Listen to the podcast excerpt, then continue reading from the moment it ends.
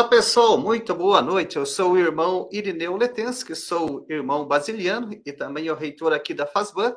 Sejam todos bem-vindos para essa nossa FASBAN Live, onde estaremos hoje conversando e refletindo a respeito da guerra na Ucrânia.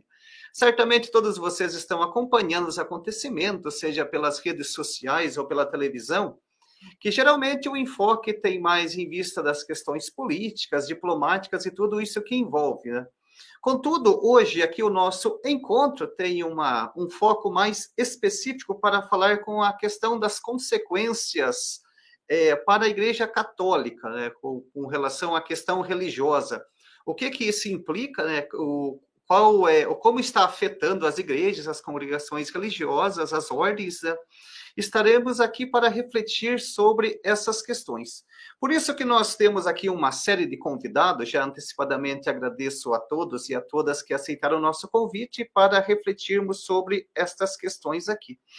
Então, já de imediato, quero dar as boas-vindas né, e trazer aqui conosco o nosso arcebispo metropolita, Dom Volodemir Kolbit. Boa noite, Dom Volodemir, seja muito bem-vindo.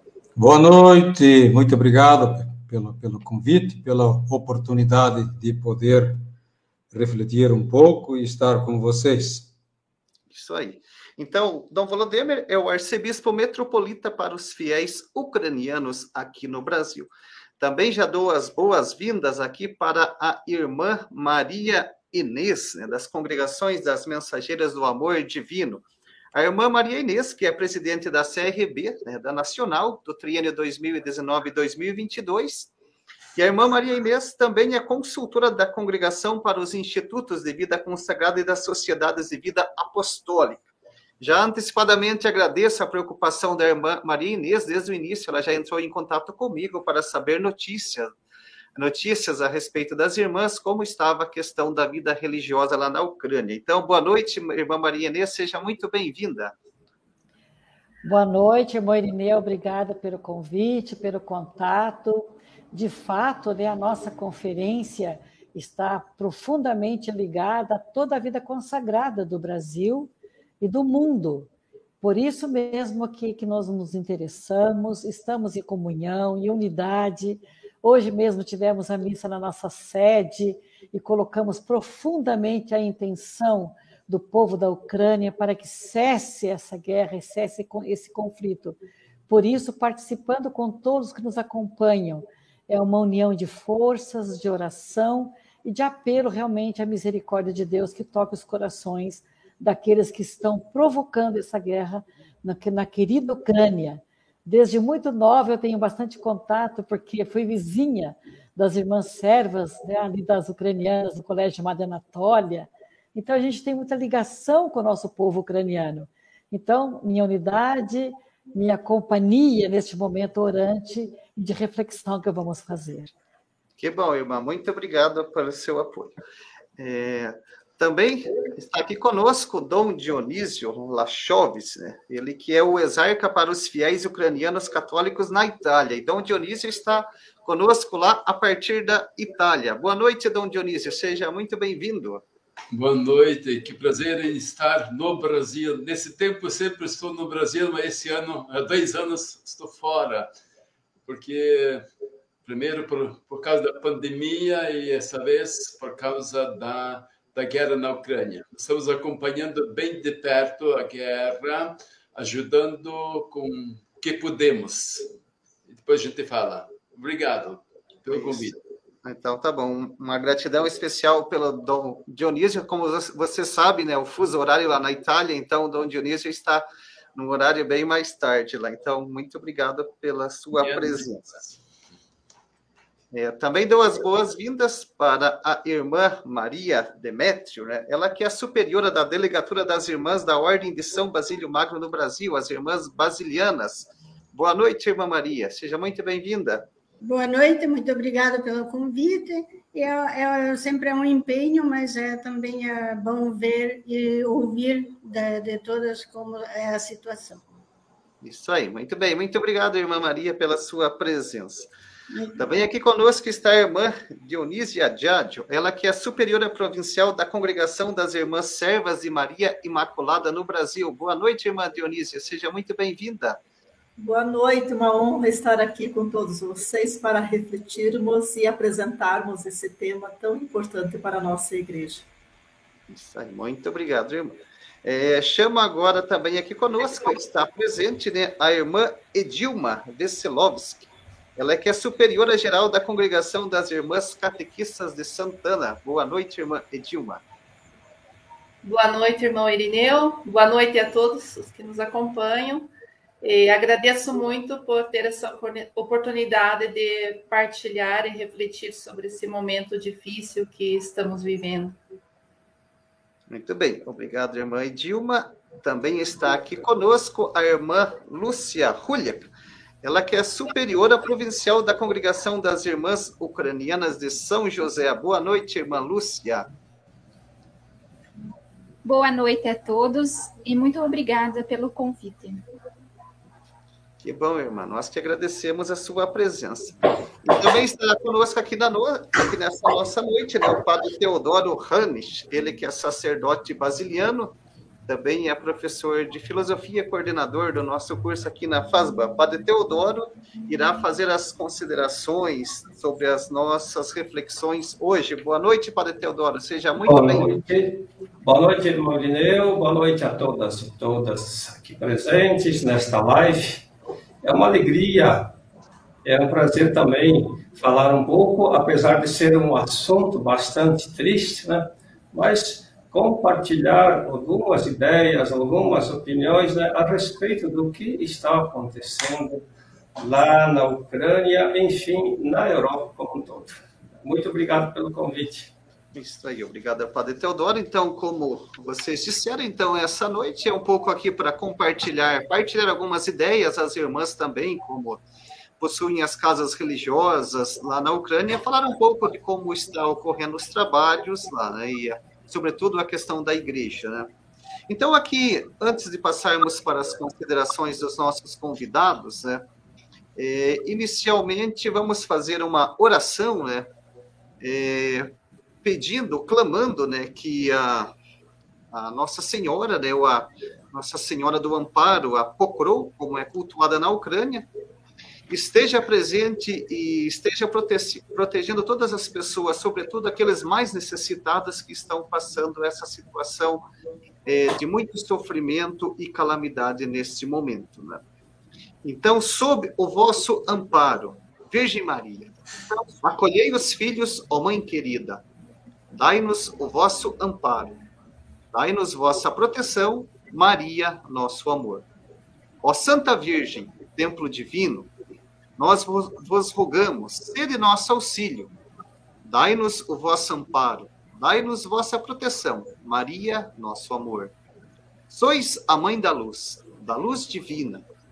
Tende piedade dos vossos filhos, dai-nos o vosso amparo, dai-nos vossa proteção, Maria, nosso amor. Ave Maria, cheia de graça, o Senhor é convosco. Bendita sois vós entre as mulheres, e bendito é o fruto do vosso ventre, Jesus. Santa Maria, Mãe de Deus, rogai por nós, pecadores, agora e na hora de nossa morte. Amém. Então, agora, é, vou então aqui fazer aqui a nossa abertura. Né? Vou é, remover as pessoas aqui da chamada Aí nós teremos uma sequência de apresentações. Aí na sequência eu vou trazendo novamente as pessoas aqui para chamada para expor os nossos conteúdos. Então aqui já novamente dou as boas-vindas, né? E peço ao Dom Volodymyr Kolbit, o nosso arcebispo metropolita para os fiéis ucranianos, ucranianos do Brasil, que faça suas considerações, as suas falas, né? como que, a partir da sua experiência, do contato que tem tido com as autoridades na Ucrânia e também de tudo aquilo que tem visto e, e ouvido, né? Qual o seu sentimento, Dom Volodymyr, desse período que estamos vivendo na, na história mundial e também na história da nossa igreja? Muito bem, Slava Jesus Cristo. Boa noite a todos. Agradeço ao irmão Irineu pelo convite e pela organização desta live. Cumprimento os participantes deste nosso encontro virtual, já lembrados e apresentados, e também saúdo a todos os que estão nos acompanhando. Nossa live se propõe a debater sobre as consequências da guerra na Ucrânia para a Igreja. Coube-me a incumbência de colocar as ideias iniciais da nossa reflexão. Qualquer que seja a abordagem deste conflito, é uma tarefa muito complicada devido à sua complexidade e imprevisibilidade. É difícil prever as consequências se não sabemos qual será o desfecho desta guerra. Existem divergências e contradições entre as visões dos analistas e especialistas das diversas áreas do conhecimento. E o tratamento da questão da igreja nesse contexto não pode ser separado da realidade sociopolítica, econômica, cultural e geopolítica. Assim, o que posso fazer é somente provocar uma reflexão. A Rússia ataca impiedosamente e comete crimes de guerra, destruindo os símbolos nacionais ucranianos, assassinando a população civil, atingindo até hospitais e escolas. É um território e uma nação disputada, a Ucrânia, né, pela Rússia e por uma boa parte dos países do Ocidente particularmente da Europa, liderados pelos Estados Unidos. É uma luta desigual, uma guerra injustificada, de altíssima desumanidade, insensatez e loucura. No esforço de compreender a triste realidade em rápidas pinceladas, poderia ser colocada a seguinte pergunta: essa mesma realidade dramática e trágica que vivenciamos com tanta dor e tristeza é consequência do quê? Da ação de quem? De qual política? De quais países? De quais medidas? Será que não foram medidas inconsequentes da parte de alguns que levaram à situação atual? Quem são os responsáveis pela tragédia em andamento? É somente o imperialismo ditatorial nazifascista russo e seus apoiadores? É somente o imperialismo neoliberal americano e seus comparsas? Qual dos dois impérios é a besta do Apocalipse? Ambos? No escrito bíblico homônimo, a besta era o Império Romano. E a Igreja de Cristo sobreviveu ao Império Romano, ao Império Otomano, ao Império da União Soviética e a todos os outros impérios. Porque as portas do Hades, inferno, nunca prevalecerão contra ela, garantiu seu fundador Jesus Cristo. A Europa cresceu e se formou em bases cristãs, mas agora quer negar suas origens. A humanidade evoluiu em tantos aspectos, como o conhecimento científico, a tecnologia, e adotou muitos valores cristãos. Mas o que falta para a humanização mais plena? Como é possível que, em pleno século XXI, tenhamos um psicopata e fascínora, estilo Nero, Hitler, Stalin, que tem poder de veto na ONU e atua de forma tão desumana? Podemos ver claramente que o mal é concreto, é muito concreto, real e personificado.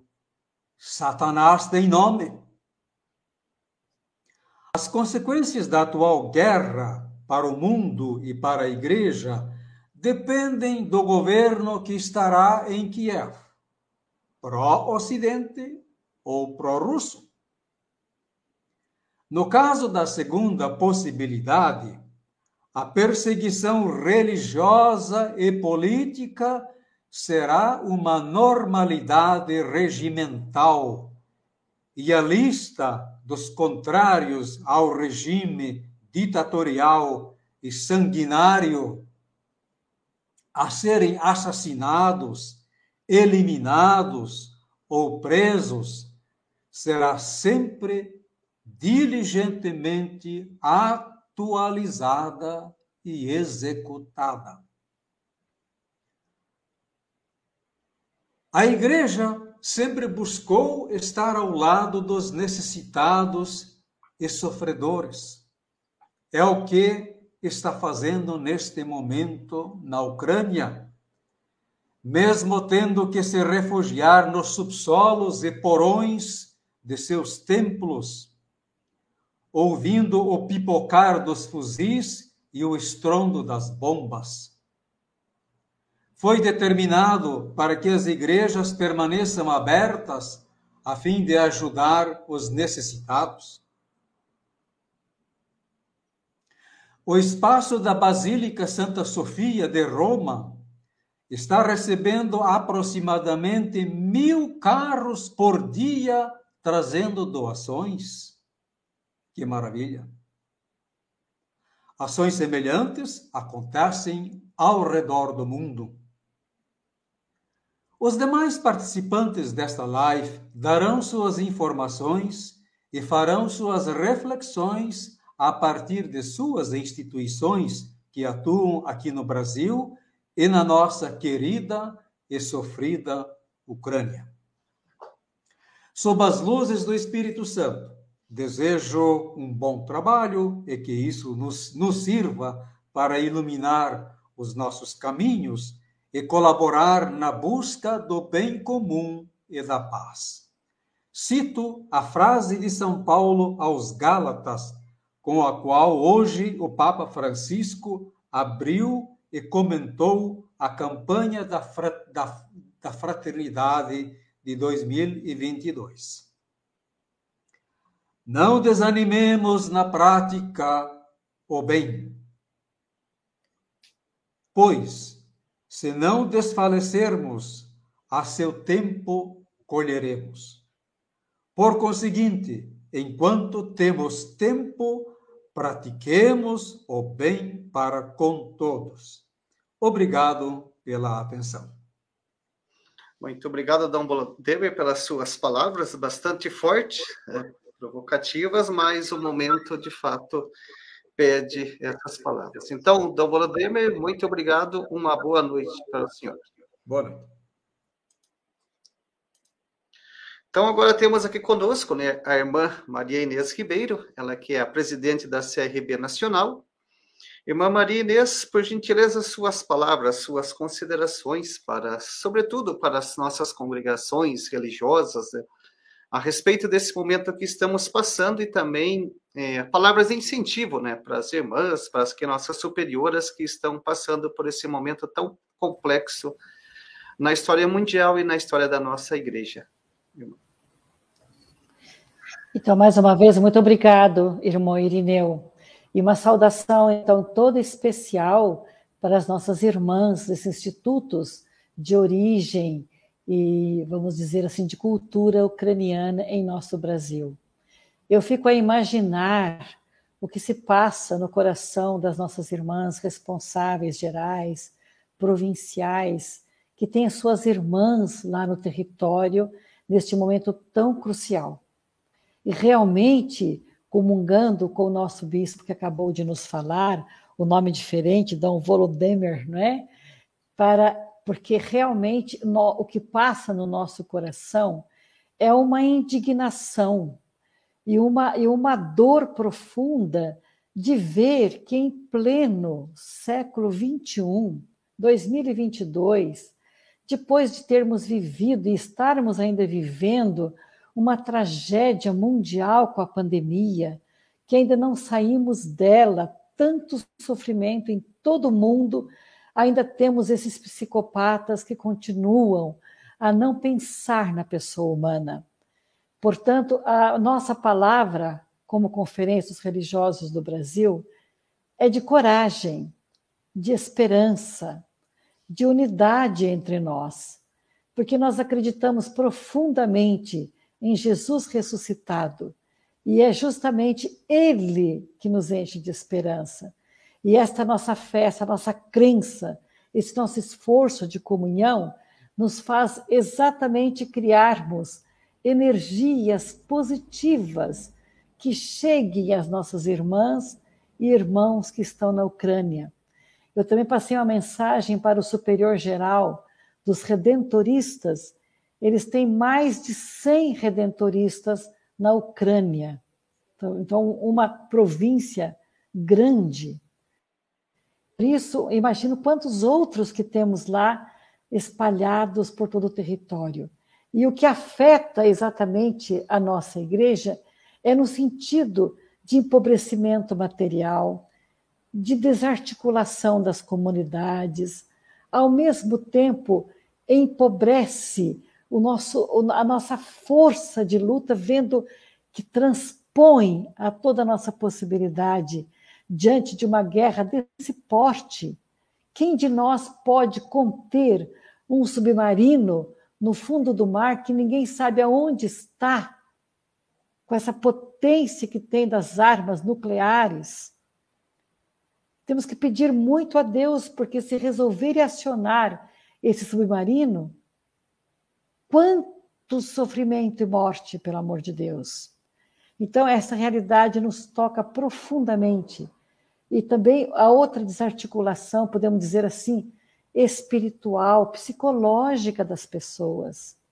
Porque as consequências da guerra não são apenas e muito mais que o material, é exatamente na índole psicológica, no aspecto realmente humano, espiritual e psicológico das pessoas. Por isso, minhas irmãs, meus irmãos que nos acompanham, a nossa força está na oração, na nossa fé e nos nossos testemunhos e nos nossos gestos de solidariedade, já que o nosso dom agora há pouco também enumerou dos gestos que estão multiplicando no mundo e principalmente dentro do território ucraniano. Um não à guerra. A guerra não resolve.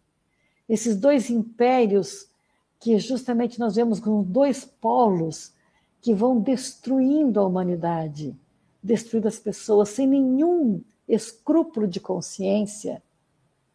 Infelizmente, quando eu olho para aquele rosto do, do presidente dos, da, da Rússia, eu vejo aquele, aquele rosto de sarcasmo, de pessoa que não está nem aí com mortes, invadindo hospitais, matando crianças em escolas. Então, é uma dor realmente muito grande. E nós, como conferência, queremos dizer as irmãs e os irmãos que estão na Ucrânia e aqueles que sofrem aqui no país, no Brasil, por estarem observando, acompanhando o sofrimento na Ucrânia. A nossa solidariedade, nosso carinho e a nossa oração. Nós estamos com vocês e continuamos firmes, rezando e incentivando gestos concretos de solidariedade. Um abraço muito grande e com Deus e com Maria nós venceremos. Um abraço, irmã. Muito obrigada pelo seu apoio e pelas suas palavras e acalento e carinho nesse momento que são bastante importantes para nós. Muito obrigado, irmã. Então, agora, dou as boas-vindas novamente ao Dom Dionísio Lachovitch, né? ele que é o exarca para os fiéis ucranianos católicos na Itália. E Dom Dionísio certamente já vem acompanhando essa situação, né, que não é de hoje, né? questão ucraniana, como o Dom Volodymyr já apresentou também no início, é uma questão que já vem se arrastando há um longo tempo, e o Dom Dionísio tem feito um trabalho é, lá com os fiéis ucranianos que já estão vindo da Ucrânia há um longo tempo. Então, Dom Dionísio, então, por gentileza, pode é, comentar um pouco conosco, qual que é então a sua, o seu ponto de vista? Tudo isso que o senhor já tem passado nos últimos anos e, sobretudo, também agora nesses últimos dias, né? Como que está sendo aí a questão dos ucranianos, os refugiados que estão chegando? Como, como que está sendo a ação da nossa igreja aí na Itália? Em primeiro lugar, muito obrigado pelo convite, a irmã Iraneu, a, todos, a Sua Excelência Metropolita, as irmãs, o Padre Teodoro, que eu conheço todos, a todos vocês. E eu já trabalhei uh, trabalhando quase 30 anos com os ucranianos. Desde 91, já, já depois da independência da Ucrânia, me enviaram como missionário para a Ucrânia e depois eh, de ser superior geral dos basilianos, eu fui novamente cair na Ucrânia e depois fui nomeado bispo para ser auxiliar do, do nosso uh, diríamos, patriarca, o arcebispo maior, o, o Husar, Lubomir Husar. Estive três anos com ele em Kiev. Eu viajei por toda a Ucrânia, conheço a Ucrânia inteira mais do que algum ucraniano. E eu sinto muito, sinto muito esse desastre, essa tragédia imensa que foi, foi, foi agora a vítima a Ucrânia. E da nossa parte aqui da Itália, eu acompanho também as, as, as como nós dizemos aqui em, em, Roma ou na Itália, as badantes, aquelas que, que cuidam dos, dos idosos, das famílias. E elas estão vivendo uma tragédia também, porque são praticamente 80% são mulheres, são mulheres, são mães que deixaram seus filhos na Ucrânia. Então, a preocupação, a angústia que eles passam em, em saber que como está a sua, a sua a família na Ucrânia. Nós estamos acompanhando aqui eh, de, de todas as maneiras, com ajuda espiritual, com ajuda psicológica, com a escuta e também com ações concretas. Eh, em primeiro lugar, nossa união com elas na, na, na oração e juntamente com a igreja a igreja italiana porque nós somos membros da conferência episcopal italiana então a conferência episcopal italiana acompanha nos ajuda então nossa ajuda em primeiro lugar é, é uma ajuda psicológica espiritual é, inclusive uma ação solidária uh, com a Conferência Episcopal Italiana. Nós estamos uh, tentando de coordenar ajuda humanitária. Já o nosso arcebispo falou de não sei de quantos mil carros que chegam à, nossa igreja Santa Sofia, em Roma, mas hoje partiram sete carretas de ajuda humanitária para, para a Ucrânia. Depois, nós abrimos uh, com três, mais três uh, ordens de ajuda. Primeira coisa é ajuda financeira. Estamos recolhendo dinheiro também, porque, em primeiro lugar, precisa de dinheiro para, para o povo. Inclusive, ontem nós enviamos, uh, uh, enviamos dinheiro para 20 mil euros para o nosso arcebispo maior, que está passando mal, que não está, não tem o que comer junto nos porões da cripta da, da, da, nossa catedral. Então fomos enviamos o dinheiro para lá, enviamos dinheiro para o hospital de Lviv, que está cuidando dos, das crianças e, e dos, dos feridos que vêm de Keio de outras regiões. E assim por diante. Uh, muita depois uh, trabalhamos com o governo italiano, juntamente com o governo, porque para os refugiados não podemos fazer nada sozinhos. Então acionamos e o governo está está ajudando para para acolher os refugiados. Já muitos refugiados já chegaram na Itália. Da Ucrânia já saíram mais ou menos 700 mil pessoas, através da Polônia, principalmente, da Moldávia, da România, da, e da, através da Hungria. Então, é, é um êxodo, êxodo muito grande que vai, inclusive, a, a, opiniões de alguns, che vai chegar de, de 3 a 7 milhões de, de, de, refugiados que vão, que vão estar espalhados aqui pela Europa inteira. Então, é uma tragédia muito grande.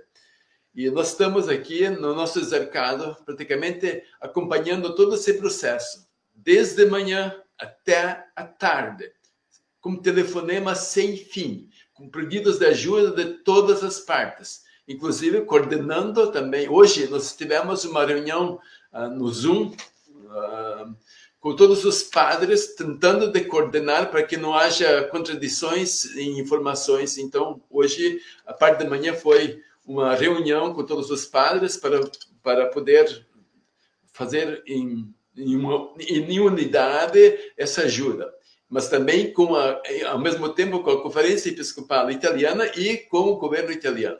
Então nós estamos em sintonia, uh, tentando ajudar. Muitas caretas partem de todas as regiões de, da Itália para a Ucrânia.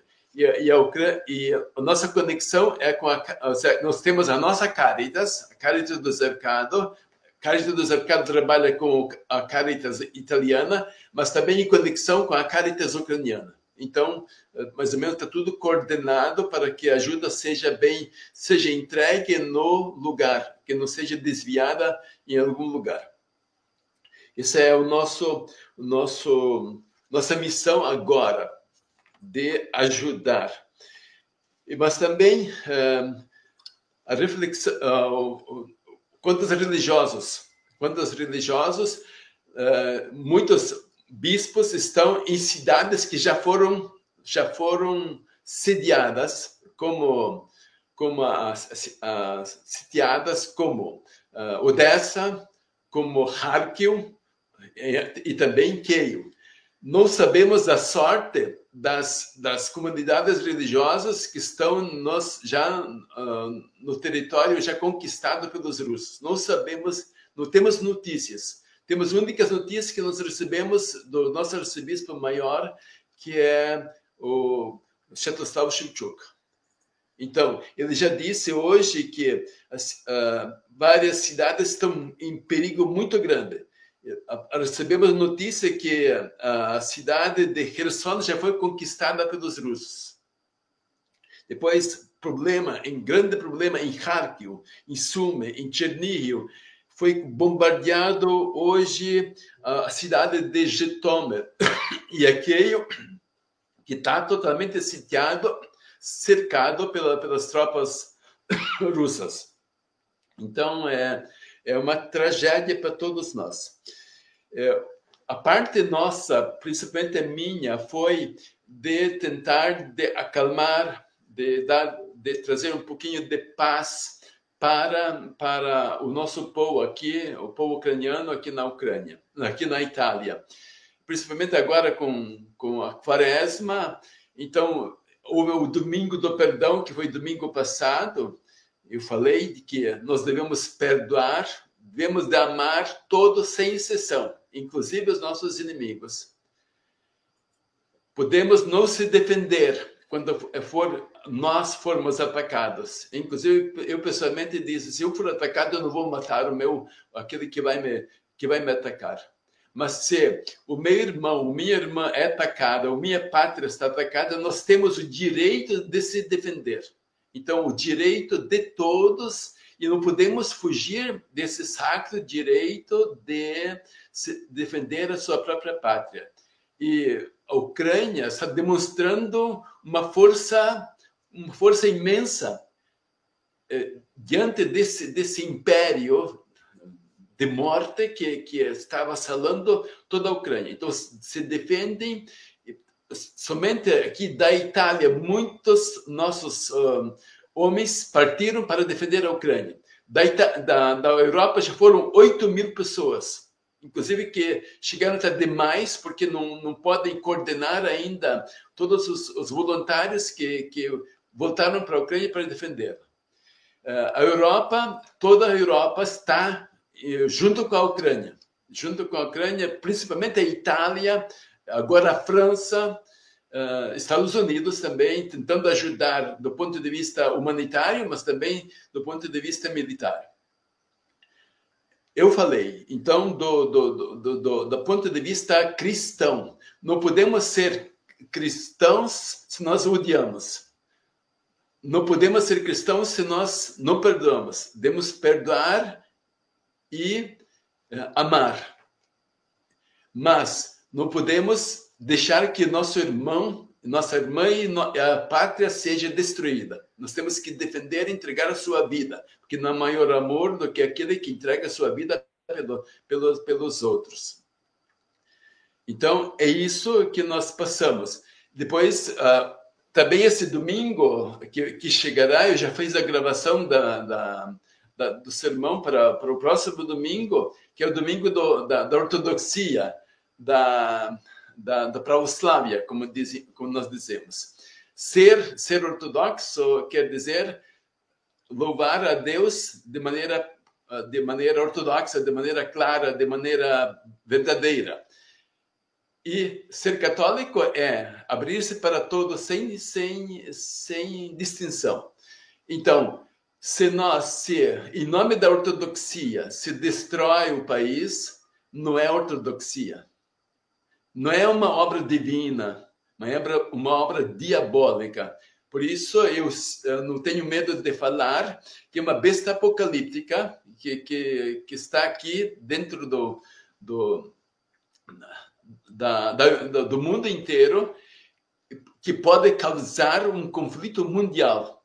E, e a Rússia já ameaçou por duas ou três vezes um, uh, o uso de armas atômicas. Se, se usar as armas atômicas quer dizer é o fim da humanidade, o fim de toda a vida. Isso que eu quis transmitir para vocês. Se tiver depois mais alguma pergunta, por favor. Muito obrigado. Muito bem, obrigado, Dom Dionísio, pela sua explanação e parabéns pelo seu trabalho e pelo seu testemunho, que certamente devem estar sendo dias bastante difíceis, corridos, né? E mais uma vez, a nossa gratidão por estar aqui conosco, né? mesmo tendo um dia repleto de reuniões e trabalhos e pelo fuso horário já sendo tarde da noite por estar aqui conosco. Muito obrigado, Dom Dionísio. Então, agora chamo aqui para conversar conosco a irmã Maria Demétrio, ela que é superiora da Delegatura das Irmãs da Ordem de São Basílio Magno do Brasil, as Irmãs Basilianas. Então, irmã Maria, como que está sendo esse contato com as irmãs que estão lá na Ucrânia, as notícias, os trabalhos que elas estão realizando lá? Como que você tem recebido tudo isso, irmã? Tá, boa, boa noite, obrigado pelo convite. É, algumas coisas, nós somos irmãs de São Basílio Magno, né? E né, conhecidas mais como irmãs basilianas aqui no, né? É, por, por todo o mundo, né? E estamos em eh, vários lugares no mundo, principalmente na Ucrânia.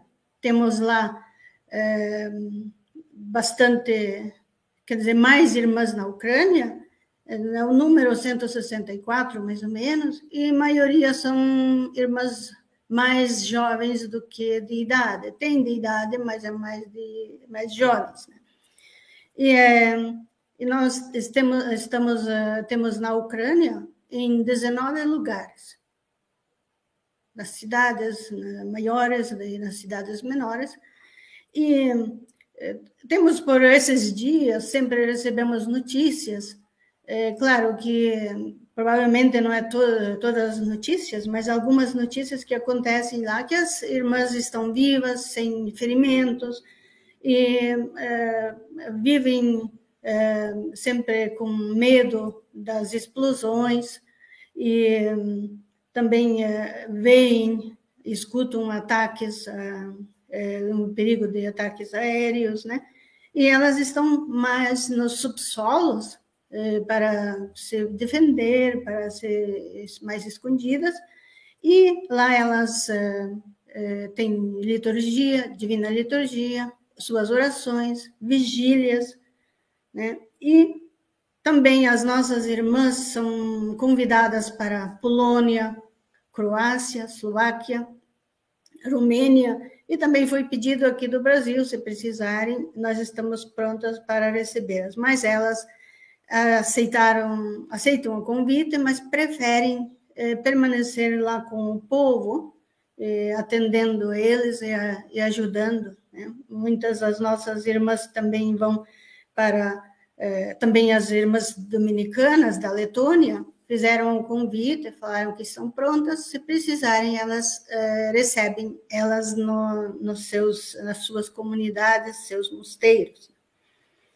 E é, também elas estão fazendo, atendendo os refugiados, transportam mães e crianças para a Polônia, até um diácono dos padres basilianos, também foi com uma irmã, a Getomer, e é, é, trazendo as mães com as crianças para Lviv, para proteger, proteger elas e depois elas é, passam para, transportam para a Polônia e também muitas é, das é, irmãs elas fazem, preparam alimentos como frutas, pão para os soldados e também participaram de uma para tecer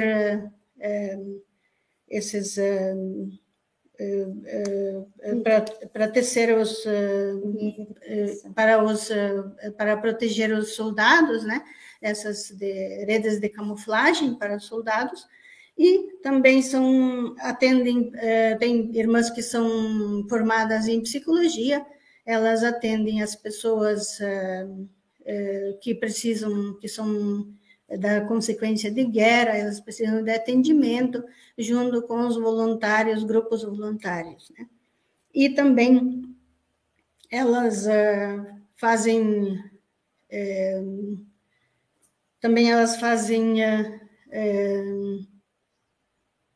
nesse momento me passou, é, primeiros socorros, atendimento, elas participaram de uma formação é, que vieram na, na Casa Provincial em Lviv para tipo ensinar eles como devem fazer atendimento dos primeiros socorros a quem é necessitado.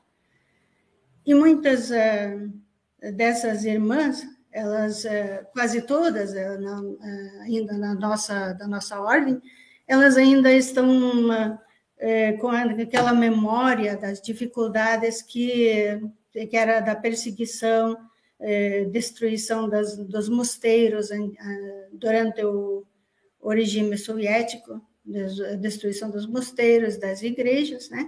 E elas estão com, ainda sofrendo aquilo e lembrando é, é, daquele tempo, ainda, daquele sofrimento. E, é, e também, mas elas estão muito de espírito de fé, de amor, de oração. E elas, quando nós conversamos, temos contato com elas, elas não, não, não perdem aquela fé, elas vão com, com coragem, dizem que temos que rezar, temos que vencer, nós temos que ajudar uns outros e todos aqueles que são necessitados. E agora, de, de, de, de ontem, tinha duas irmãs, né? Que as mães, eh, os pais vieram com as irmãs com suas crianças e uma das irmãs foi para a Polônia com a sua família e outra foi também para a Polônia, diz que iria até a Espanha, levava a mãe na casa do, do pai, na casa do irmão.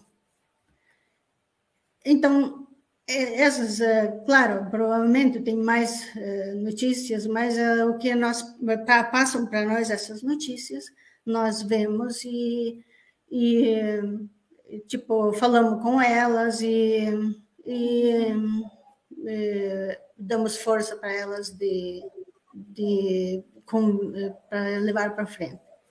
E muito obrigado pela atenção e Obrigado, irmã Maria. De fato, é bastante comovente esses relatos da irmã, dizendo, né, em contraposição àquilo que o Dom Dionísio dizia, né, dessa raiva, desse. A irmã Maria Inês também falou desse certo de psicopata, e por outro lado, você vê esse lado do ser humano, né? Que é capaz de fazer essas obras aí, as próprias irmãs, né? Que fazendo cursos e tal para ajudar as pessoas, então, isso é bastante produtivo. E as suas palavras de apoio, irmã Maria, pode ter certeza que ajuda muito. Né? Nesse momento, a palavra, o apoio, o carinho é, são fundamentais para as irmãs. Então, muito obrigado, irmã Maria, pela sua participação. Então, convido agora para estar aqui conosco, né, a irmã Dionísia Diadio, ela é que é superiora provincial da Congregação das Servas, das Irmãs Servas de Maria Imaculada no Brasil. Boa noite, irmã Dionísia. Quais são as informações que você tem sobre as irmãs? Como está a situação lá na Ucrânia? Boa noite mais uma vez, agradeço por estar aqui presente. Eu penso que é um assunto não tão bom para a gente compartilhar aqui, porque como as irmãs de lá, elas estão ansiosas e, e apreensivas, tão quanto nós aqui no Brasil também, pelo fato de que somos uma congregação, e uma congregação que vive unida. E eu tenho contato com a provincial, que mora em Viu, a irmã Miroslava, e é, e é muito parecido com, a com o nosso sentimento é, a voz dela fica engasgada. É, querer ser solidária é, com todo esse povo que sofre ao mesmo tempo, um sentimento de raiva. Então, são duas situações ali: querer ajudar a oração, Deus, mas, ao mesmo tempo, por que disso tudo? E, ela, e elas têm sentido essa união de todo o povo cristão que reza, que ora pelo, no mundo inteiro pela situação da Ucrânia. E há uma semana atrás, é, no primeiro dia da guerra, as irmãs de Keio, elas saíram de lá e foram até Lviv, foram muitas horas, mas elas estão é, ali dentro da casa em Lviv. E por várias vezes elas precisam se esconder dentro, elas têm o subsolo, o porão, é, quando a, as sirenes tocam, quando vem algum ataque aéreo e o medo ali também elas passam. E o, o sentimento de tristeza ver as crianças morrendo, ela fala, de poder ajudar essas crianças as famílias refugiadas que elas acolhem. E eu gostaria agora, então, de compartilhar aqui uns slides com algumas fotos que elas têm mandado. É... E uma das frases que a irmã Miroslava mandou foi essa daqui: Levarei o invasor que vem do norte para longe de vocês, empurrando para uma terra seca estéril, a vanguarda para o mar oriental e a retaguarda para o mar ocidental. E a sua podridão subirá, o seu mau cheiro se espalhará. Ele tem feito coisas grandiosas. Não tenha medo, ó terra, Ucrânia. Regozije-se, alegre-se. O Senhor tem feito coisas grandiosas. Essa é uma frase que tem sustentado né, toda a nossa congregação, todo o povo, a esperança de dias melhores. Aqui as irmãs preparando o amendoim, nozes para os soldados. Então, elas passam o dia no, no subsolo preparando comida para eles. Outras aqui, junto com o povo, preparando varênicos, pastéis, é, comida para os que passam fome, principalmente enviando para os soldados. Aqui também, ó, preparando comida as irmãs junto com o povo.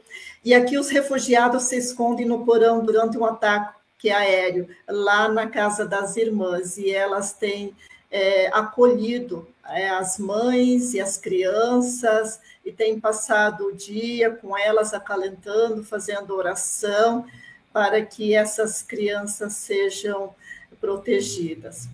Aqui elas preparam bandagem para os feridos da guerra e muitas irmãs dão aula, palestras online para, para as crianças, para que elas estejam intertidas, que não fiquem sozinhas, é, pensando na situação que está acontecendo. Muitas irmãs também dão autoajuda online para grupos, para as pessoas, junto com os psicólogos. E elas têm enviado mesmo à nossa congregação, a Madre Geral, a oração a São Miguel Arcanjo.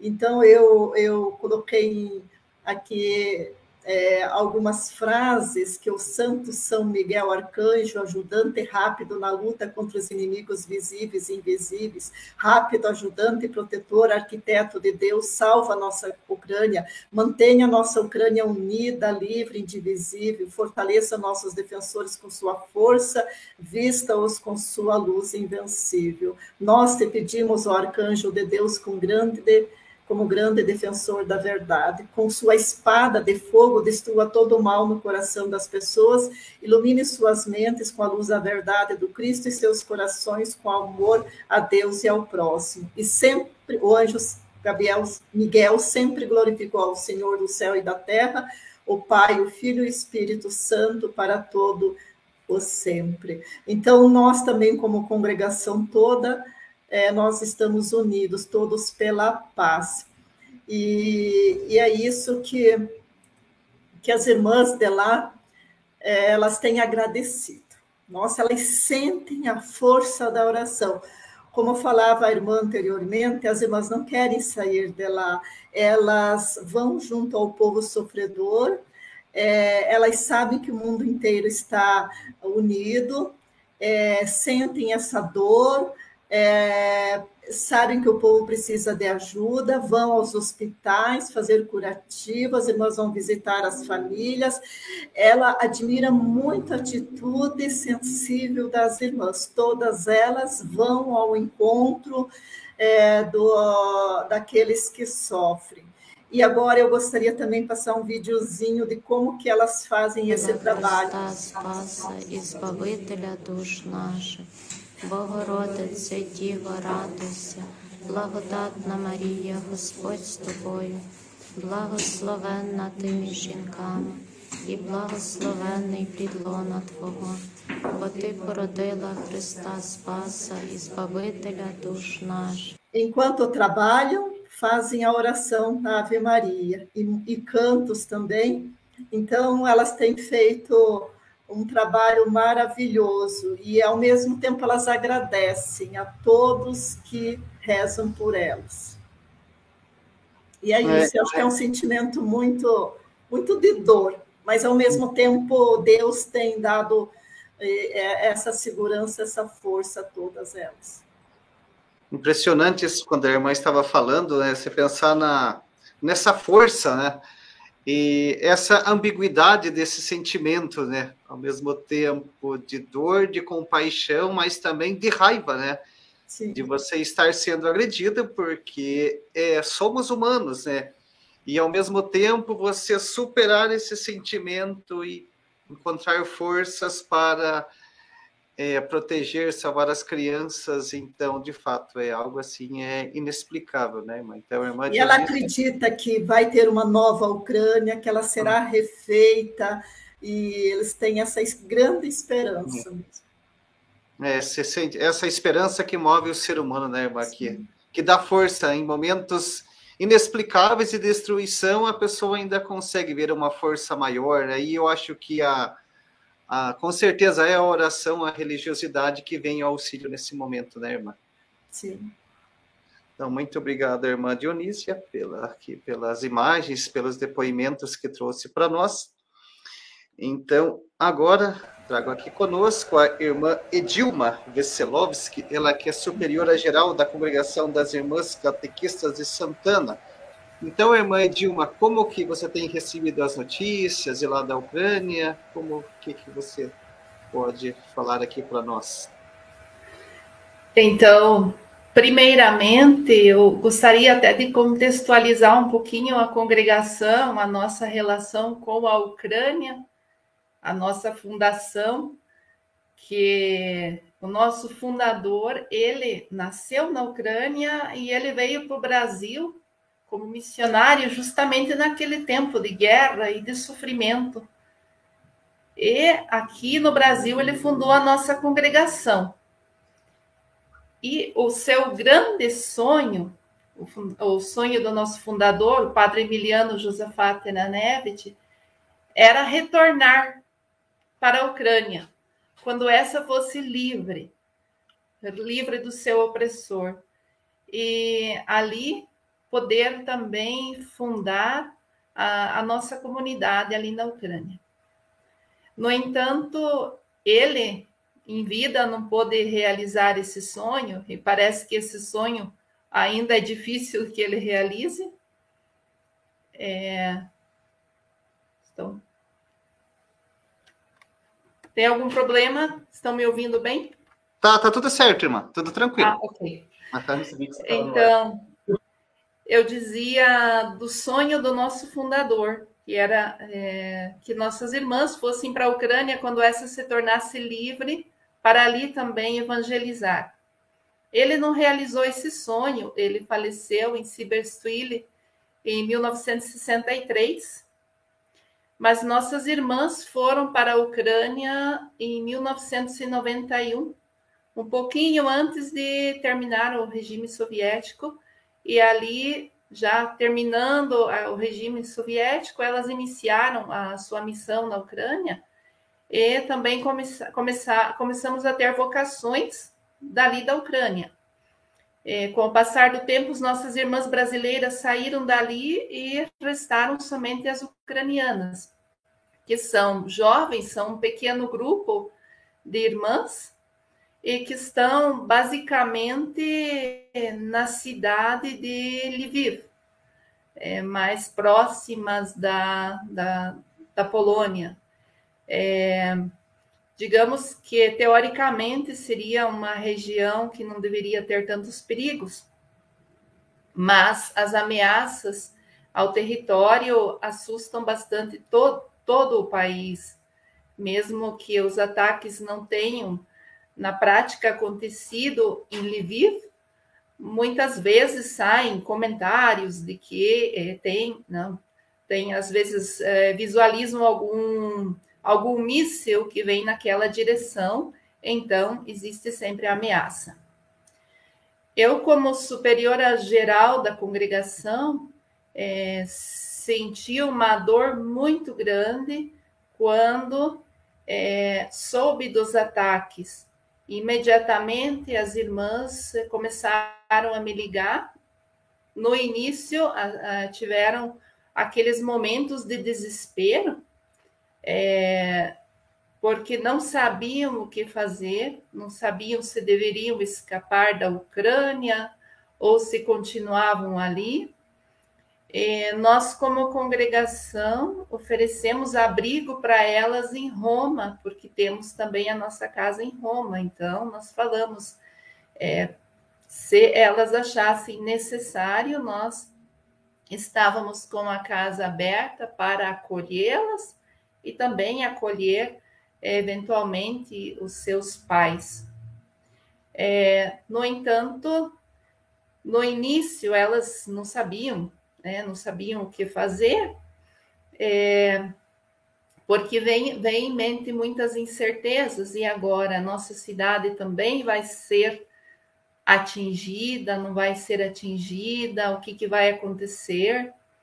É, tiveram muitas incertezas, não sabiam mesmo o que fazer. Eu todos os dias falava com elas e também me senti muito impotente, porque eu é, é uma coisa muito grande, é uma coisa, é um mal, um mal que uma pessoa não consegue imaginar.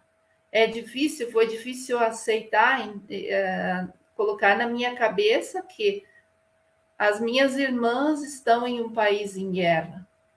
Foi difícil colo me colocar na situação delas, porque nós não temos, não vivemos em um país de guerra. Então foi difícil para mim me colocar no lugar delas para entendê-las e, e, procurar é, confortá-las de algum modo.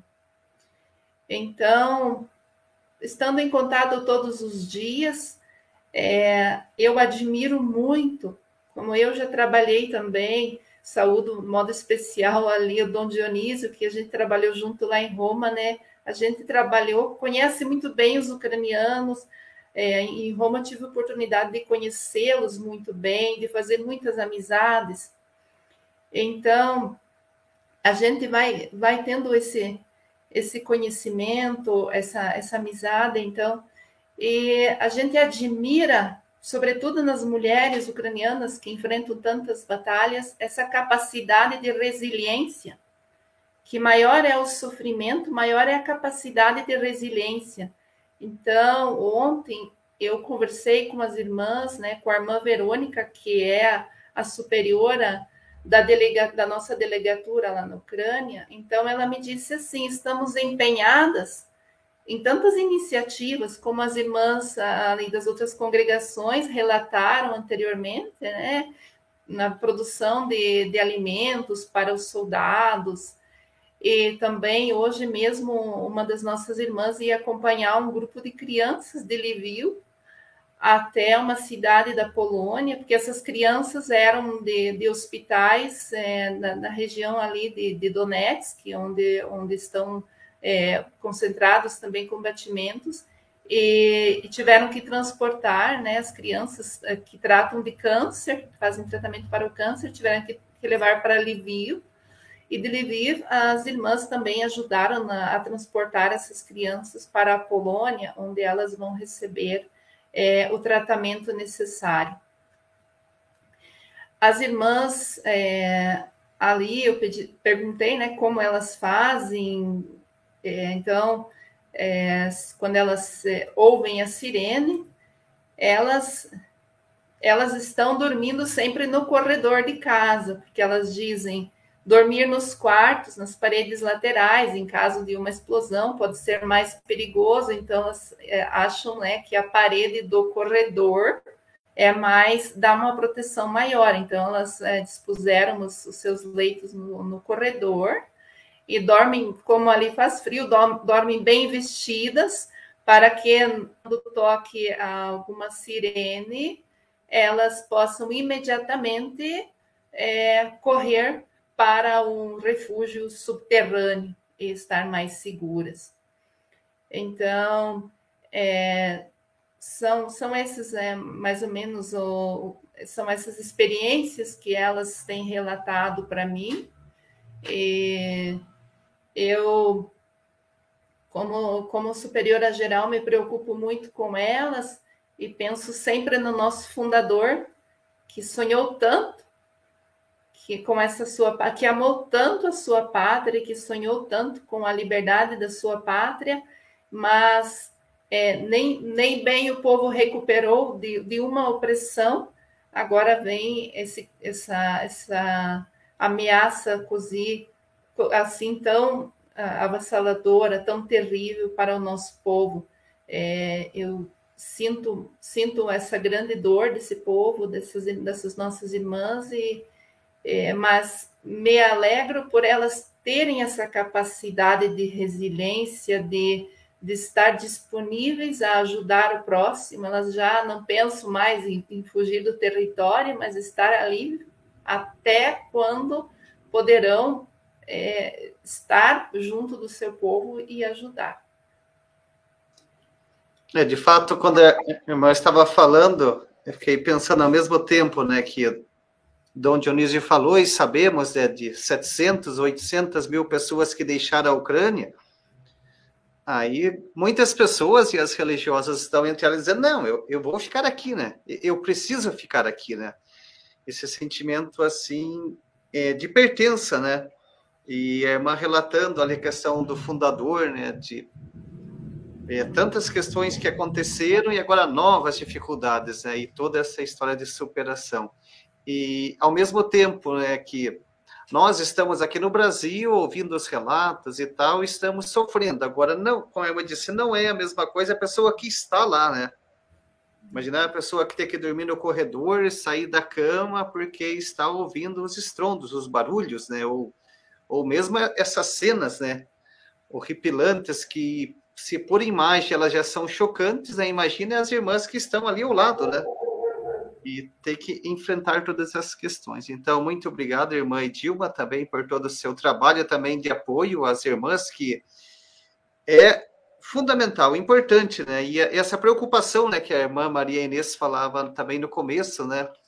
E você o, cuidado, né, de estar com ela, então aqui também as nossas ações para que você continue tendo força no seu trabalho. Então, agora quero chamar aqui para estar aqui conosco, né, a irmã Lúcia Rulha, ela que é a superiora provincial das irmãs ucranianas de São José.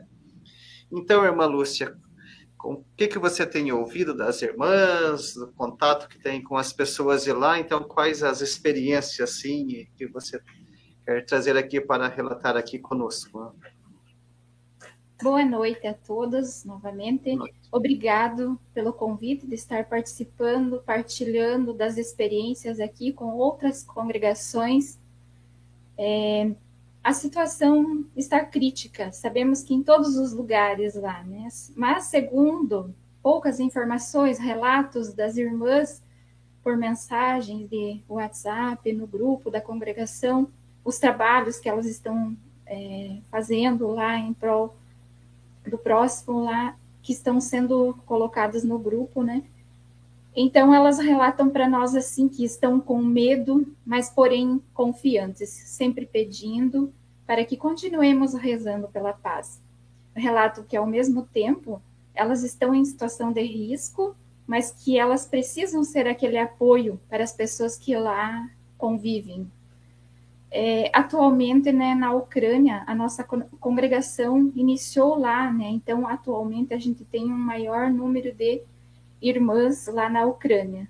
Nós temos é, 42 irmãs lá na Ucrânia, temos irmãs na Polônia e no Canadá. É, algumas delas já saíram da, das regiões onde estava sendo risco, né, a gente tem em sete lugares lá que as irmãs convivem, em sete lugares. É, tinha duas irmãs que estavam residindo em Harkiv, e lá era, é, também é uma região de, de perigo, estava sendo, né?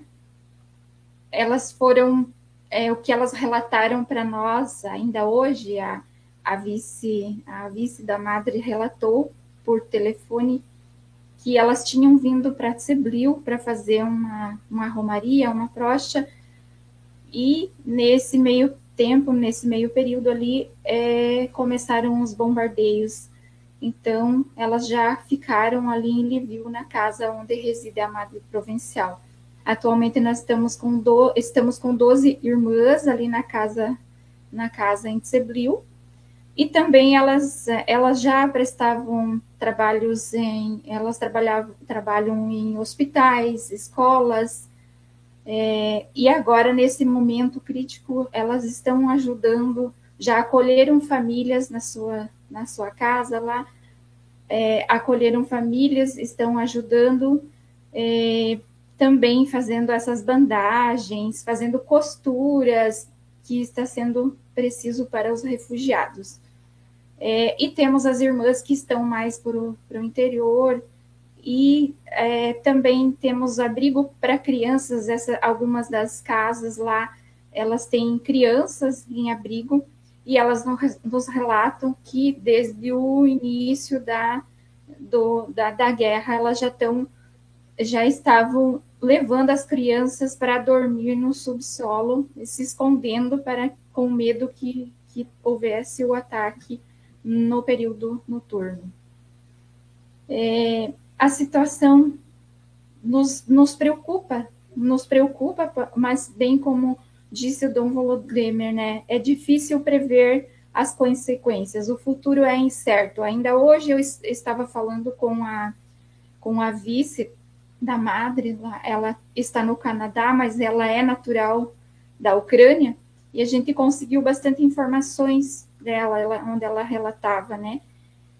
E pedindo, né, que a gente continue, né, unidos em oração para que o Espírito Santo ilumine a todos, né, que, né, a nossa força está na oração, está na oração plena, né? E também é, eu finalizo essa essa, esses relatos ali com as palavras da nossa Madre Geral, que, como bem já foi relatado ali por outras irmãs, né, ela sempre com aquele espírito de fé, nos motivando a mantermos unidos em oração. Nós aqui preocupadas, né, com elas, qual, como será a situação, como será o futuro, né, o que vai acontecer. Eu acho que são questionamentos que passam pela cabeça de todos, né, aqui. Mas quando a gente fala com elas, é, elas sempre nos incentivando com palavras de motivação, de coragem. Em uma das mensagens que ela nos enviou, ela, a madre, a madre geral, nos colocou assim: o Espírito Santo, através da oração, pode transformar a paz em lugar de conflito e a guerra pode cessar. Isso será possível se tivermos muitas pessoas unidas em oração. Então, a união faz a força, né? E a força está na oração. Vamos ficar confiantes que tudo vai passar, né? E quanto a a gente até ofereceu, perguntou, questionou, hoje questionamos como é, ofereceu abrigo para as irmãs, né? É, ofereceu, é, mas elas com certeza vão optar pela, mais pela região próxima lá, que é Polônia, né? Algumas já foram para lá, para Polônia, é, Canadá, essas regiões ali. Ali no Canadá, a gente tem também é, várias irmãs da Ucrânia que estão trabalhando ali com as, na, com as nossas, inclusive tem brasileira também lá. Né? Então, seria isso. Hum, de fato, isso que a irmã falou ali, a questão do Espírito Santo, né? É essa força, né, que vê nesse momento de dificuldade, né, de ao mesmo tempo de raiva, mas que você encontra uma força maior, né, que é sobre-humana, que humanamente você não consegue explicar, né, como pessoas, esses relatos, as irmãs estarem ali, né, então é só mesmo com a força do Espírito Santo para transformar esse momento, né, e encontrar forças para tudo que as irmãs estão fazendo. Muito obrigado, irmã Lúcia, pela sua participação e por esses emocionantes relatos também. É, convido agora, então, para estar aqui conosco o padre Teodoro Hanisch, e estava ali atentamente acompanhando o que todas as pessoas falaram, e o padre Teodoro também tem algumas informações sobre os padres basilianos lá na Ucrânia, né, padre Teodoro? Como está a situação lá? É, muito bem, mais uma vez, boa noite a todos e todas. É, um, é uma honra também discutir um pouquinho, trocar algumas ideias a respeito dessa situação assim tão dramática. Né? Gostaríamos de discutir outras coisas interessantes é? e, quem sabe, assim mais construtivas, é? em espírito é mais elevado, alegre, feliz, mas temos que discutir essas coisas assim que a vida nos impõe de uma maneira assim tão bárbara e tão dura. Antes de fazer tentar fazer algumas ponderações ou considerações a respeito de toda essa situação e também pegando um pouquinho aí alguns pontos da, da toda, de toda a discussão, dos relatos que as congregações fizeram, que as irmãs fizeram aí, eu passo algumas informações é, sobre os brasileiros lá na Ucrânia. É, e também não são diferentes a ação deles nesse momento não é diferente da dos relatos já falados aí pelas irmãs. Né? É, assim, não temos notícia de vítimas ainda é, dos brasileiros, mas todos estão, porque a província lá é mais ou menos grande, são mais de 300 membros, já são duas províncias, né? espalhadas lá pela Ucrânia, né? mas todos estão empenhados no serviço humanitário. As igrejas abertas para acolher, para ouvir, para escutar o povo, né? para dar aconselhamento é, espiritual necessários, necessário. Estão aquelas que têm refúgio subterrâneo estão também prestando serviço, acolhendo as pessoas, os refugiados. Os mosteiros da mesma maneira, sobretudo promovendo é, uma grande campanha de recolhimento de, de comida, né? porque tá, já está faltando comida, né? de alimentos, né?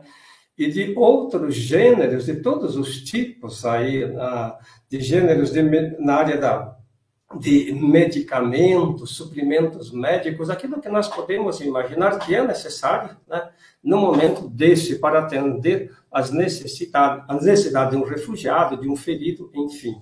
Né. Então, esse empenho, aí, esse trabalho é um trabalho envolvente praticamente aí de todos os membros né, da ordem basiliana. Então, abriram realmente as suas portas para acolher. É o momento, e não há o que fazer.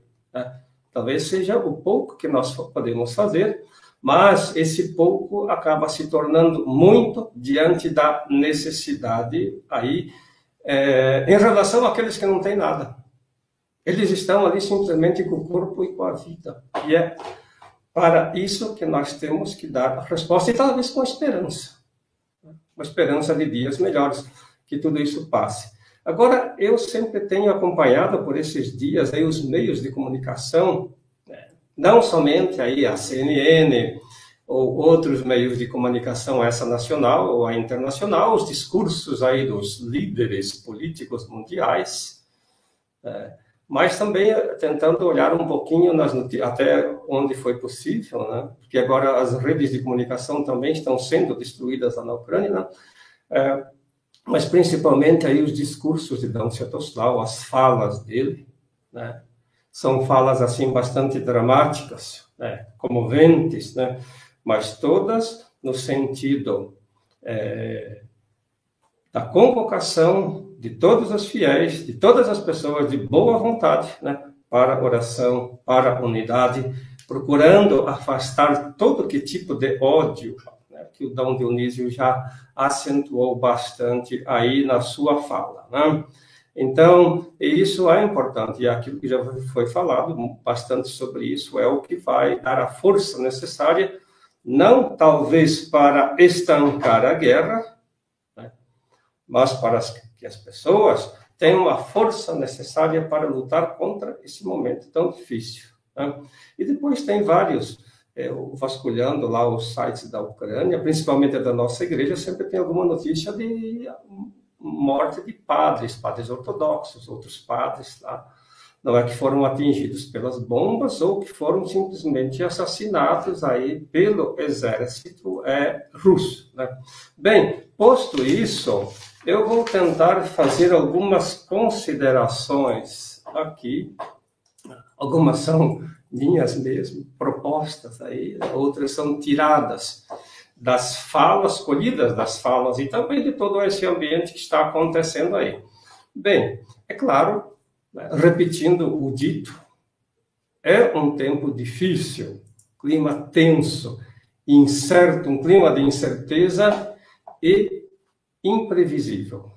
Realmente, nós não podemos dizer o que, que vai acontecer logo. Até ontem estava assistindo o discurso do Biden, né, e naquele momento, justamente, se previa, se esperava né, que durante o discurso, a Kiev ou qualquer outra cidade fosse bombardeada como uma resposta né, ao que Biden estava falando, né, ao que o Ocidente né, pensa e fala sobre essa ação guerreira né, é, da Rússia lá na Ucrânia. Né?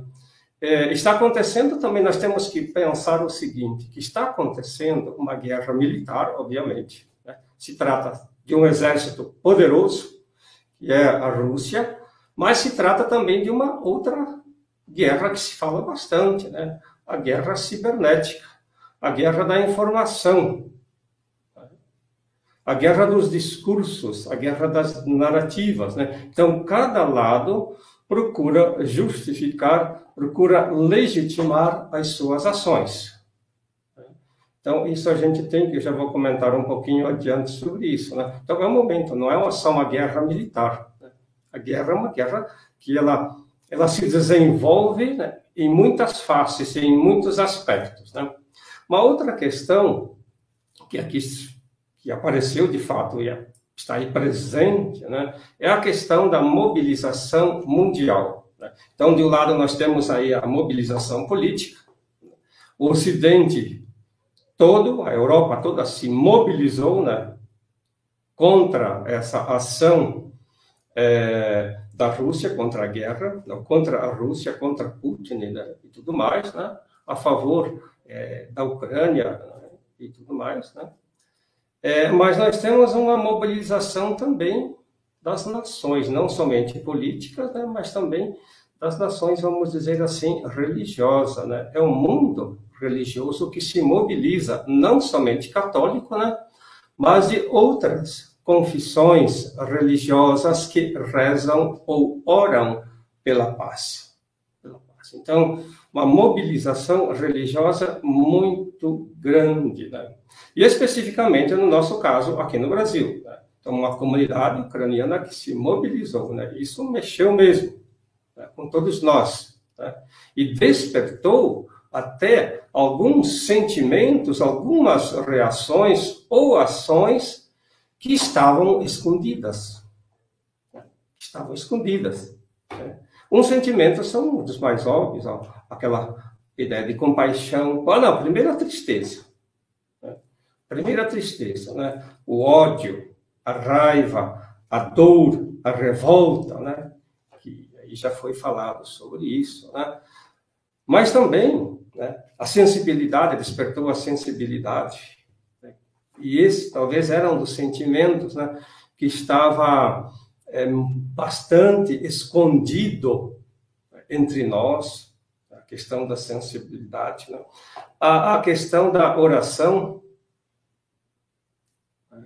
Então, a oração em Livre de Brasil, a Igreja Latina, Romana, aí a, a CNBB e tudo mais, tanto nacional quanto regional, as igrejas e paróquias do mundo né, é, rezando, né? e nós, como comunidade ucraniana, também rezando né, todos os dias. E hoje é um dia assim muito especial de, de, de, oração, né? Pela paz mundial, pela e pela Ucrânia. Né? Então essa questão da oração, de fato, criou um, uma espécie assim de exército paralelo, vamos chamar assim, né? Um exército paralelo de fé, um exército paralelo de fiéis, né? que você combate um inimigo, embora real lá, né? é, mas que tem uma força muito poderosa. Então, uma grande mobilização nesse sentido. É, e aí vale a pena dizer e repetir novamente o que eu já disse, né? sempre os nossos líderes religiosos, né? Dância Tostal e outros, nosso episcopado, sempre acentuando na questão da paz, na questão do amor e nada de ódio é, porque o ódio provoca mais ódio ainda. Né? E o ódio, ele traz uma desgraça maior por meio das nossas ações. Né? Então, desencadeia-se uma, uma, outra guerra. Né? Então, e é isso que nós não queremos. Pelo menos as pessoas de fé e de boa vontade não querem isso daí. Né? Mas também, é, esse momento todo, momento de tensão, né, despertou, sobretudo em nós, patriotismo o nacionalismo. E está fazendo muitos até a redescobrir a sua própria identidade, aquilo que nós chamamos da identidade. Né? Aí, quando começou todo esse movimento, o perigo estava iminente, as pessoas já, por, claro, por meio da oração, mas começavam a colar as bandeirinhas aí é, nas suas fotos, nos meios de comunicação e tudo mais, né, com as cores da Ucrânia. Né? Então, até que ponto isso é tem uma incidência na pessoa, no sentimento da pessoa como tal, é uma coisa. Mas pelo menos está aparente aí, né? Isso é muito aparente, essa visibilidade. Né? É, desse nacionalismo, de um patriotismo, quem sabe que estava escondido, né? E sobretudo de uma identidade que estava amortecida e esquecida. Né? Ah, alguns podem dizer, né? ah, mas é por causa da guerra, por causa do sentimento, né? Mas, e por causa desse momento, sim, por causa disso, talvez. Né? Mas isso é importante. Né? É importante, porque é uma forma das pessoas dizer quem elas são e do lado que elas estão. Né?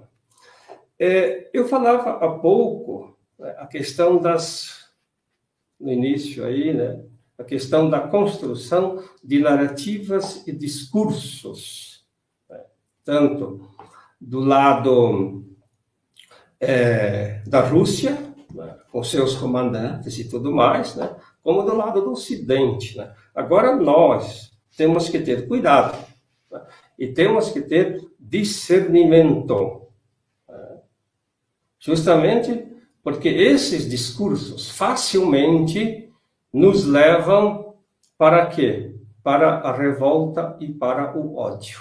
Né? O discurso é, é, sempre assim, a gente tem que ter um cuidado muito grande. Se a gente ouve o que um Sergei, o discurso de Sergei Lavrov na ONU, quer dizer, ele não estava, não, na, na, me parece que na União Europeia, ele não estava presente, mas estava gravado. É aquela coisa que o pessoal fez um, um boicote, não assistiu, né? Então, obviamente que para o lado ucraniano isso é uma ofensa, jamais vão aceitar um discurso que vai provocar um ódio muito grande, ao passo que para o outro lado isso é grande verdade. Né? Do, do, do, Ocidente é da mesma forma. Agora nós precisamos ter cuidado, discernimento. Né? E esse discernimento, no nosso caso específico, que somos pessoas religiosas, pessoas de igreja, pessoas de fé, a oração ela ajuda bastante a procurar, a procurar uma espécie de equilíbrio na equilíbrio para os nossos sentimentos e equilíbrio para as nossas ações. Porque se a gente acreditar assim de corpo e alma naquilo que se fala, que a imprensa fala e que os grandes líderes mundiais falam, fica complicado. A gente vai virar numa revolta, vai, vai, vai acabar criando um problema para si mesmo, né? uma revolta muito grande. Então, a oração, ela vai procurar acalmar também isso daí, né? Ela traz uma certa paz de espírito para nós, né? E também que depois se desdobra aí nas nossas ações, inclusive nas nossas opiniões, né? Uma outra questão que eu queria acentuar aí, né, que foi falado bastante, é a questão dos refugiados. Né? Então, são, já hoje está falando em 800 mil, e há uma, uma estimativa para 4 milhões de refugiados ucranianos né, para a Europa e mundo afora. E, obviamente, que eles vão se espalhar, não vão ficar somente na Europa, né? alguns depois poderão voltar, mas vão se espalhar aí é, para todas as regiões, né, para as Américas, né, inclusive para a América do Sul.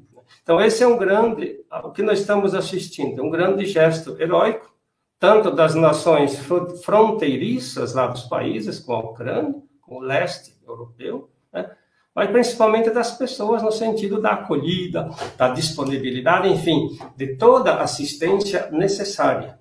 Só que isso é momentâneo. Isso vai passar. Né? E aí, em relação a esses refugiados, né? é, qual será o nosso compromisso com eles? E aí, até falando aqui do Brasil, a gente ouviu bastante isso. Né?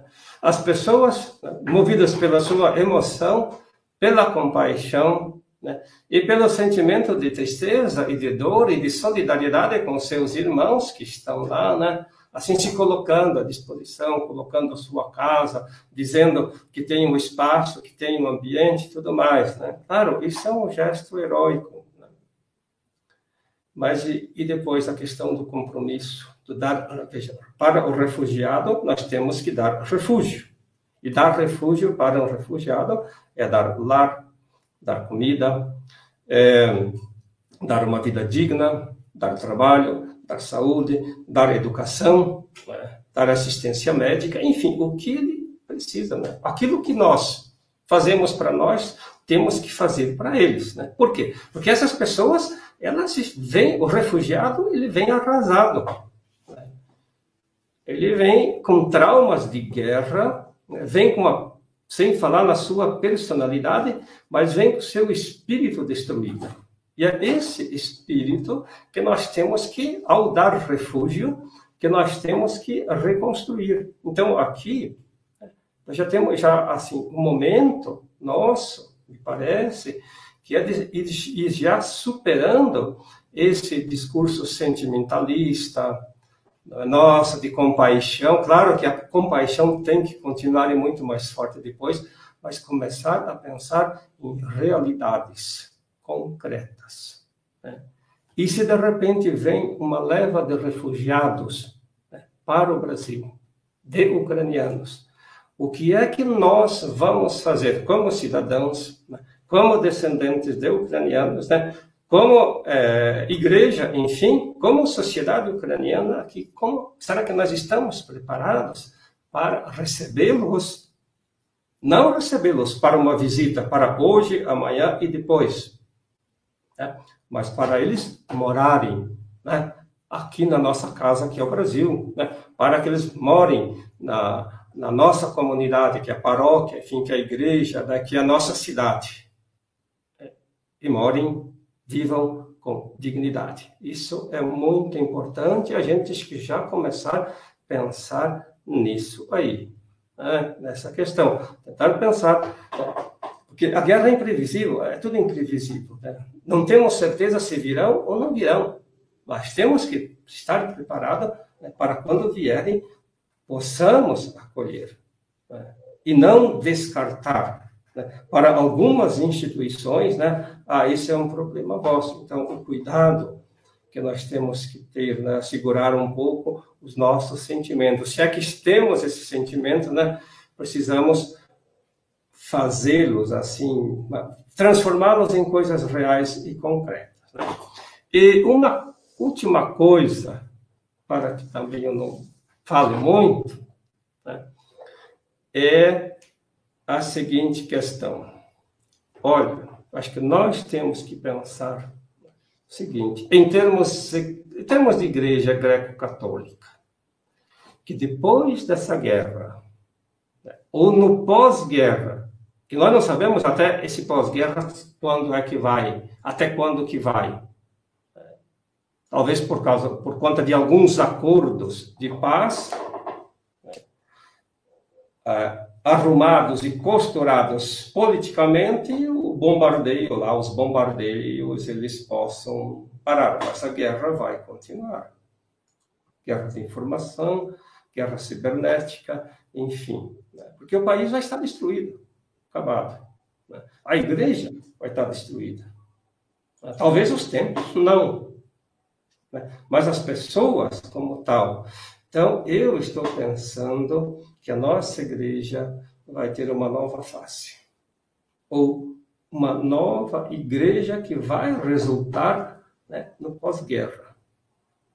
E que vai exigir de nós né, um novo redimensionamento né, do nosso trabalho pastoral e do nosso jeito de ser igreja. Acho que isso a gente precisa pensar nisso daí também. Que depois dessa guerra, nós não podemos mais ser os mesmos, em todos os sentidos. Todos os sentidos. Acho que alguns discursos que nós temos até agora não vão valer mais, não vão ter efeito, vão ter, vão necessariamente terão de ser superados. Porque teremos uma nova realidade. Uma nova realidade da nossa mãe igreja que está lá, greco-católica. Né? É, e uma nova realidade nossa aqui também. Veja, queira, queiramos ou não queiramos, né? essa guerra, ela atingiu a nós, diferente das demais guerras que acontecem mundo afora por aí. Né? O que aconteceram no passado. Né? Mas essa atingiu a nós também. Embora né, a Ucrânia esteja aí a do, no 9 ou 12 ou 15 mil quilômetros daqui, né? mas ela está tão presente aqui no meio de nós, junto conosco, tanto é que nós estamos discutindo as suas consequências. Aquela questão que eu falei lá, apontei, né? é uma guerra cibernética, é uma guerra de informações. Isso nós precisamos, me parece que nós precisamos pensar muito bem né? e refletir seriamente nesse sentido. Não vamos, não podemos ser mais iguais ao que éramos. A nossa igreja não poderá ser mais a mesma, daquele jeito. Tem que redimensionar, pensar num, num, em novos modelos de, de pastoral, enfim, e terminando, últimas palavras, e um novo jeito de ser igreja. Muito obrigado a todos, muito obrigado, irmão Edneu, né? Obrigado a todas as pessoas aí, que, as irmãs as religiosas, né? Adão Volodemir e Adão Dionísio, que trouxeram as suas valiosas contribuições, e a todos também que nos assistem. Muito obrigado. Obrigado ao Padre Teodoro pelas suas considerações. De fato, é um, como ele bem frisou, sobretudo no final da sua fala, um evento marcante, impactante como esse não tem como passarmos ilesos e continuarmos sendo as mesmas pessoas e também sendo a mesma igreja. Certamente virão diversas mudanças. Então, agora aqui para finalizarmos então aqui a nossa noite, vou chamar todas as pessoas novamente aqui para a chamada. E aí, no final, vou pedir para Dom Dionísio e Dom Volodemir fazer as suas considerações finais sobre o nosso evento aqui, né? Então, vou trazendo aqui as pessoas novamente. Chamada. Então, a irmã Maria Inês, ela pediu desculpas que ela precisou ausentar-se, que ela tinha outro compromisso, mas deixou novamente a, a saudação e o apoio para todos nós. Então, peço agora para Dom Dionísio fazer as suas considerações finais. Aí depois finalizamos com as palavras do Dom Volodemir. Aí Dom Volodemir daí também depois queremos a sua bênção final para encerrarmos a nossa noite de reflexão. Então eu que vou falar. Sim, por gentileza, Dom Dionísio. Sim, muito bem. É, uma coisa que aparece aqui nas reflexões é que, tanto das irmãs como dos padres, é que é, o nosso os religiosos estão, os religiosos, os padres, os bispos estão como deixar o povo não fugir dos seus lugares. É, nenhum bispo da Ucrânia deixou o, uh, o seu lugar, sua ação, embora estejam uh, sitiados como o, bispo de o bispo de Zaporizhia, que também a, a Zaporizhia está cercada, uh, o bispo de uh, Odessa e principalmente a Kiev, que está cercada pelos pelos russos. Então, o, o, os religiosos não abandonaram os seus fiéis, estão juntos Estamos com vocês, esse é o nosso lema. Estamos com vocês. Mesvame, nebitisha.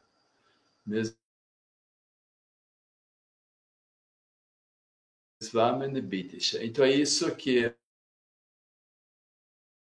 é, os religiosos e para os ucranianos em geral. Esse é apoio que nós damos e, e, e o povo acolhe esse apoio. As nossas igrejas, as nossas uh, aumentaram muitos, muito a gente aumentou nas nossas comunidades. Nós temos 161 comunidades aqui na Itália. A, a participação aumentou. Então, muito obrigado pela, pela, pela, pela oportunidade de estar com vocês.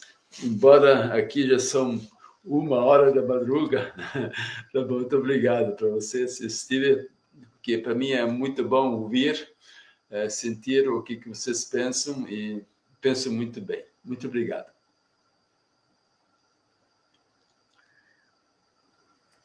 Muito obrigado, Dom Dionísio, mais uma vez, pelas suas palavras e, sobretudo, por esse esforço, né? Novamente, cer certamente é, terá que levantar novamente bem cedo, com muitas reuniões e bastantes afazeres, mas está aqui conosco, com um apoio que é bastante importante. Muito obrigado, Dom Dionísio.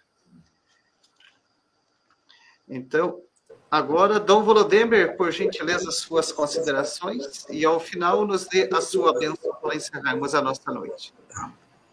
É muito bonito, muito edificante ouvir esses relatos, essas experiências e também já é, elaborando o, o, os projetos, os novos projetos a nova maneira de ser de toda a igreja, não somente a nossa igreja, igreja greco-católica ucraniana, mas toda a igreja católica no mundo, né?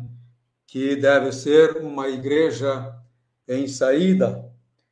E sei lá se isso está no, nos, nos, projetos divinos, na, na, no destino, na providência divina, essa eh, situação que nós estamos eh, vivendo cria uma situação diante da qual nós temos que fazer, fazer os devidos eh, discernimentos e agir de uma forma adequada. É preciso perceber, sentir, ver essa triste e pesada realidade de uma forma completa, correta, eu diria científica, sempre buscando a verdade.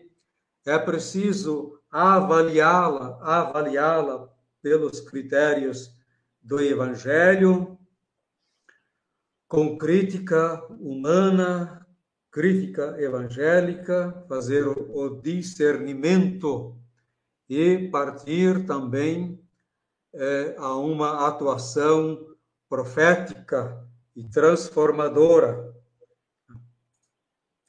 É, eu iria colocar aqui, já na minha fala, é, o que está sendo feito em nível é, de Brasil, é, o que a RCUB é, está realizando, ou melhor, já realizou, Nesse mesmo horário, eu não captei bem certo aonde, é, foi lançado o, o, o Comitê Oficial uh, Humanitas, né, de uh, ajuda humanitária à Ucrânia, envolvendo não somente as instituições ucranianas, religiosas e culturais, mas também envolvendo outras instituições daqui, religiosas e não religiosas.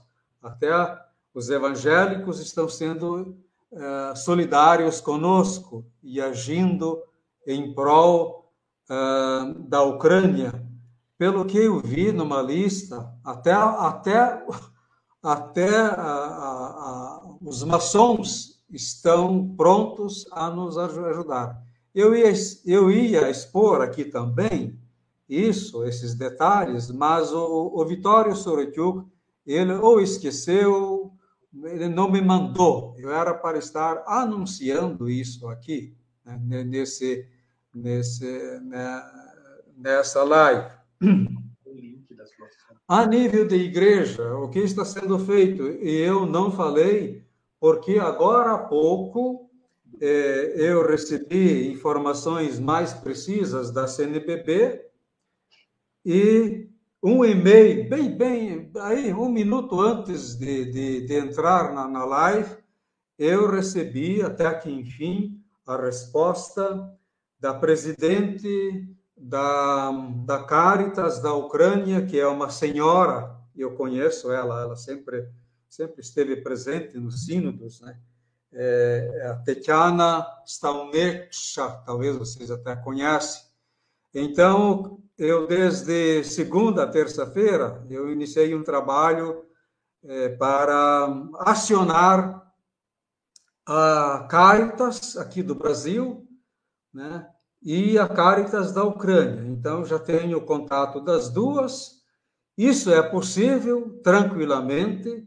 A Tetiana, a, Tetiana Staunetcha falou que é uma super ideia. Ela não me respondeu antes, porque está trabalhando lá eh, o tempo todo, né? Dia, para quase que dia e noite, para atender a a, a uma demanda muito grande né? né? lá na Ucrânia. Então, é, é, o que a gente está fazendo neste momento. Né? É, é, eu vou apoiar, sim, aquilo que a RCUB é, está fazendo, né? mas eu é, estou engajando e me engajando com a Caritas brasileira e a Caritas da Ucrânia. É, não se sabe ainda se talvez a Caritas brasileira já está atuando. Então, o secretário da CNBB não teve essa informação e até demorou para falar comigo, né? mas também é possível que a Caritas do Paraná faça um, um, um, trabalho à parte de ajuda humanitária à Ucrânia. Então, é isso que o padre Teodoro disse: estamos numa nova realidade, estamos numa nova situação e é, temos que pensar de outra forma e agir de outra forma. O modelo é outro, a realidade é outra. E é isso que, em união, em fraternidade, em paz, devemos realizar para o bem da nossa querida Ucrânia e para o bem da paz mundial. Muito obrigado pela atenção. É, Dom Volodemir, é, por gentileza, antes de o senhor encerrar e nos dar a bênção, é, nós compartilhamos aqui no chat o comunicado oficial da Embaixada da Ucrânia no Brasil sobre a arrecadação de donativos. Então, isso que o senhor estava falando ali, nós já postamos aqui o link. Está no chat, aí vocês poderão clicar no link e encontrar as informações aqui. Né? Certo. Também da minha parte, é, quando eu tiver todas essas ideias bem claras, que eu terei que falar com o pessoal da Caritas, CNBB, aqui no Brasil, e a, a Tetiana está propondo uma conversa conjunta da, das duas Caritas com a mediação da metropolia. Então, quando eu tiver essas ideias bem claras, a gente prepara um texto, prepara os banners aí, tudo direitinho para a divulgação e a gente vai divulgar isso. Então, agradeço pela, pela atenção, pelas ideias e, e vamos em frente com Deus. Blahoslovenia, o Semohurt Roborra, Otchá, Isena, Ishveta Roducha, Nechai ziden avasti, nechai perebuvaies vames auste. Amém. A, a bênção de Deus Todo-Poderoso, Pai, Filho e Espírito Santo, desça sobre vós e permaneça convosco para sempre. Amém. Amém. Boa noite, um bom descanso. Obrigado a, a todos e a todas pela participação aqui conosco. Boa noite e bom descanso. Boa noite, muito obrigado.